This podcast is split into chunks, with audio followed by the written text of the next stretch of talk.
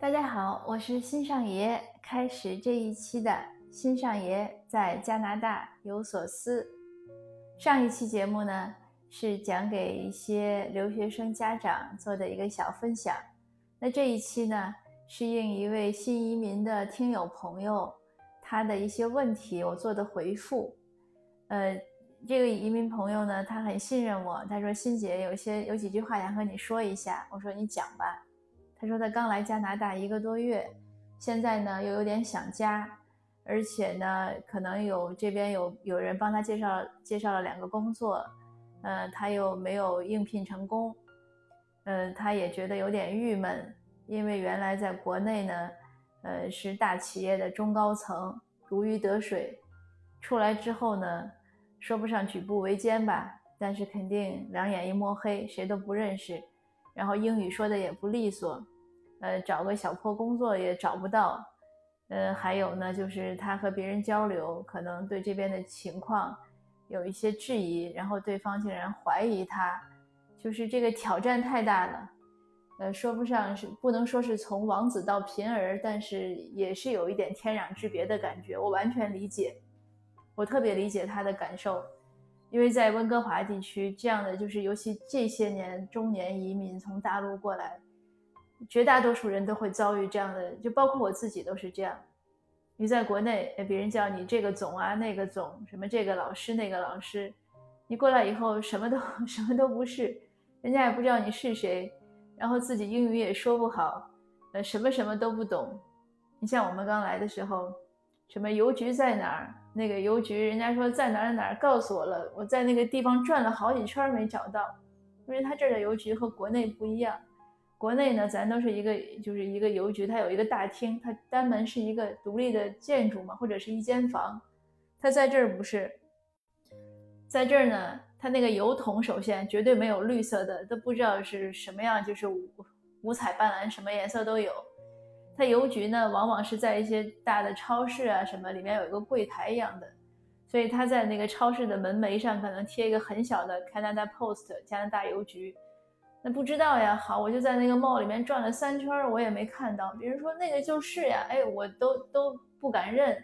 什么水电费、煤气费怎么交？去银行怎么办事儿？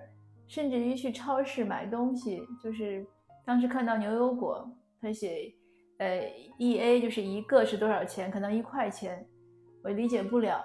然后我转着看，好不容易看到有一个像华裔的售货员，就是工作人员吧，因为英语说不好嘛。那我问人家，我说您可以说中文吗？他说会。我说这是 E A 什么意思？他说这就是一个啊。我说还能论个卖？他说对。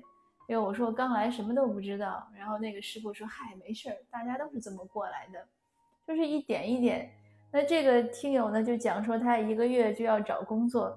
我本来是语音回给他，后来我觉得我的那个故事就是太有代表性了，所以我说我不忙着回给你了，我马上录一个喜马拉雅分享给大家听。我说你别说一个月想找工作，我们来了一年，第一年基本上我和我先生出去买菜、送孩子，任何事情只要开车，我们两个都是。呃，成双入对，结伴而行，倒不是因为感情有多好啊，当然感情也很好，主要原因是因为他一句英语都不会，他英语是零基础。那我呢，不会开车，就是我虽然国内有驾照，但是刚来的时候没考过证，没考过那个本嘛驾照，所以也不能开，那只能结伴而行。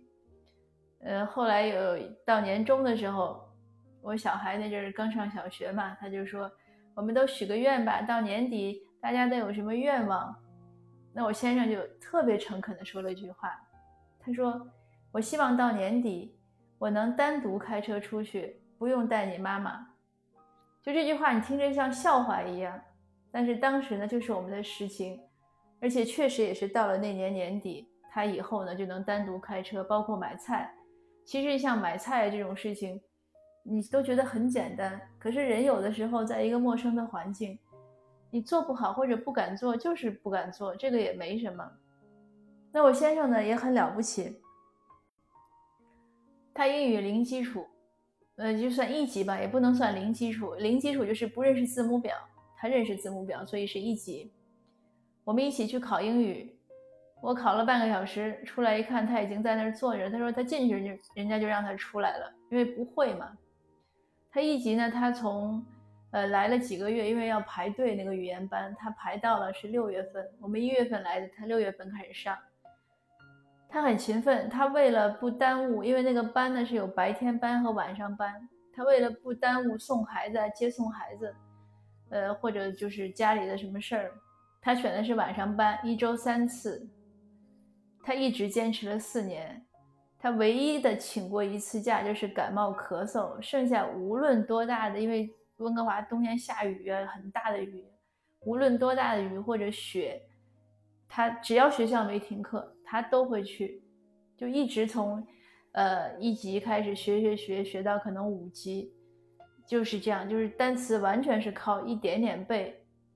所以我觉得他很了不起，他这个坚持力、这个毅力还是还是很不错的。而且他虽然学得慢嘛，他说他们同级的很多同学，尤其是女同学升得快，他也不担心，反正他就一点点学。你想学了四年，就是很棒。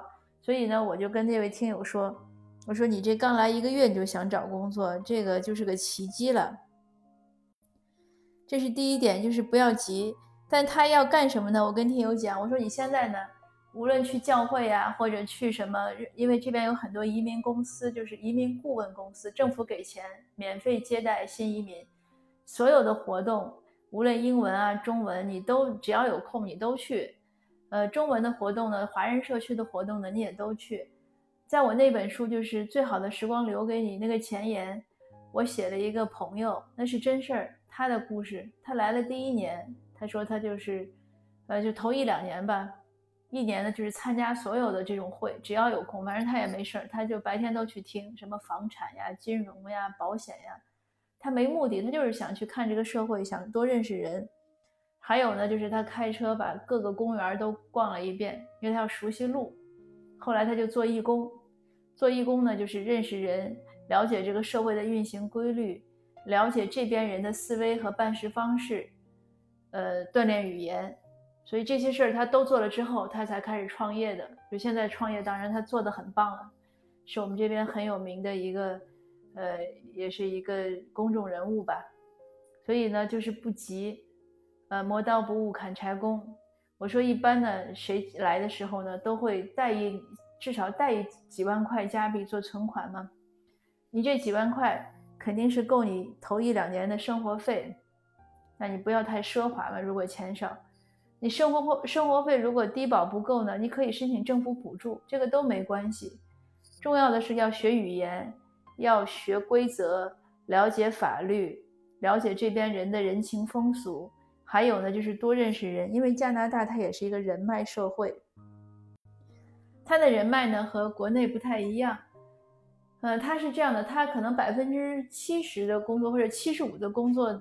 岗位呢，他不对外公布，他先在内部，像让员工推荐呀，或者找他自己的义工，所以你就多做义工。你做义工，他如果需要正式的呢，他就会把义工或者 part time 就临时工转正。这是第一，第二就是员工推荐。那他推荐，他首先要认识你。你找工作也是，他会让你填推荐人。所以这边呢，你推荐别人，你也很慎重，不是说我认识你我就能推荐。那他确实你对他得有一些了解。你才能推荐，和国内那个随便的，可能有时候人情面的说，哎，不好意思拒绝你让我推荐我就推荐，那个不一样的。这边呢，就是这是用你的 credit，用你的信誉在担保，这是第一点。但第二点就是你推荐了，人家也不一定要，那只是说给一个机会。所以这边很多人找工作也是这样，熟人介绍说，哎，我们公司有一个职位，你投个简历试试吧。哎，这就。但是如果没有这个熟人介绍，你可能投了简历，人家 HR 都不看，这是有可能的。所以它也是个人情社会。那还有呢，就是说要习惯这种身份的转变。在国内呢，谁谁谁都认识，在哪儿都受尊重，在这儿呢需要重新开始，这个也就是一个心理调整。其实这个没什么，因为咱们都是成年人了嘛，要适应变化。最关键呢，我还想跟这位听友说。他呢，就是强调，他说他移民过来呢，他们夫妻放弃国内的这种优渥的生活，主要是为了孩子教育，所以呢，呃，他们就是担心自己是不是能坚持下来啊，怎么样？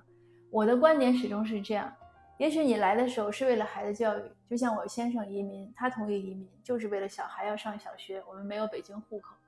但是当你来了之后，你要转变思维，你要认识到这是你的人生，你的人生的目的不只是为，只是为了孩子去上个好的学校，你的人生是要靠自己经营的。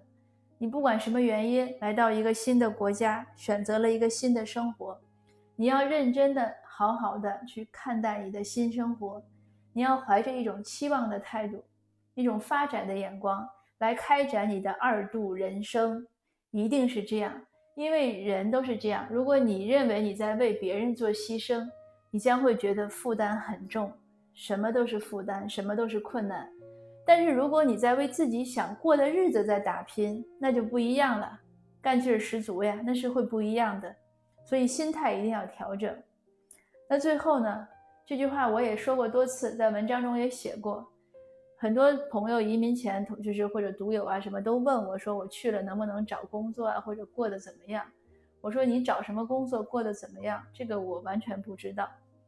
我甚至连我明天会怎么样，我也不知道。对吧？我这本书写完了，下一本我写什么书，我也不知道。我这本书出了能不能卖，卖的有多好，我也不知道。甚至我这个节目，这个分享节目上传了，有多少人听，那我也不知道。但是我可以很负责的保证一点，我现在来了快十年了，这些年里，凡是我见过的、听过的这些所有的移民，无论从什么国家来。只要你愿意留在加拿大，你愿意好好的开始在这儿过日子，你愿意重新来搭建一个你新的一个未来，呃，一个构建你新的一个全部的世界，你不是患得患失，不是流连忘返，更不是牢骚满腹，就是你咱们说通俗点，只要你充满了正能量，你的明天一定会比今天好。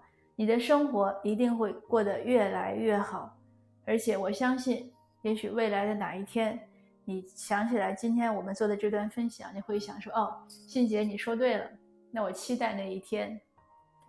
好的，那最后呢，就祝福这位听友朋友，祝福你的日子呢越来越好，不要急，慢慢来，好日子呢还在后头。现在呢是新的一场这个戏的一个大幕呢才刚刚开启。嗯，那今天的分享呢就到这儿，谢谢您，我们下次见。